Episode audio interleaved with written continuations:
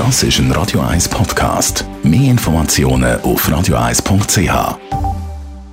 Die Sprechstunde auf Radio 1, präsentiert von der Dr. Andres Apotheke Stadtlaufen. Pflanzliches Wissen aus der eigenen Produktion bei Sportverletzungen, Blasenentzündung und Energiemangel. Ja, Muskelschmerzen, Gelenkschmerzen, Müdigkeit, Konzentrationsprobleme, Leistungsdefizit. Radio 1 Arzt Dr. Merlin Guggenheim. Es gibt Leute, die sagen, dass es mit der Übersäuerung zu tun hat. Wie siehst du das?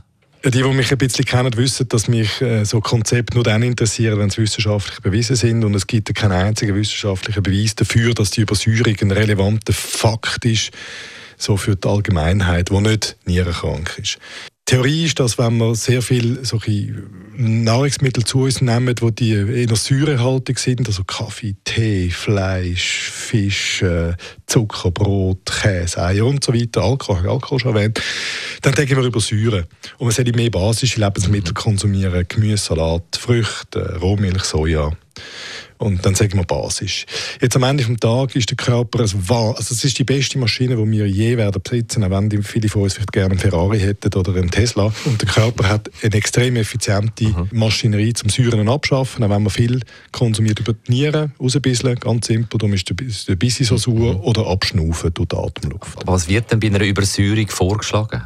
Nebst dieser Nahrungsmittelumstellung, die die meisten nicht so konsequent betreiben werden Basenpulver verkauft, wo das wie abpuffert. Die Basenpulver selbstverständlich kosten ein bisschen Geld, oder? Also da gibt es einen gewissen, wie soll ich sagen, einen gewissen Druck vom Markt, da die, die, die Storyline aufrechtzuerhalten.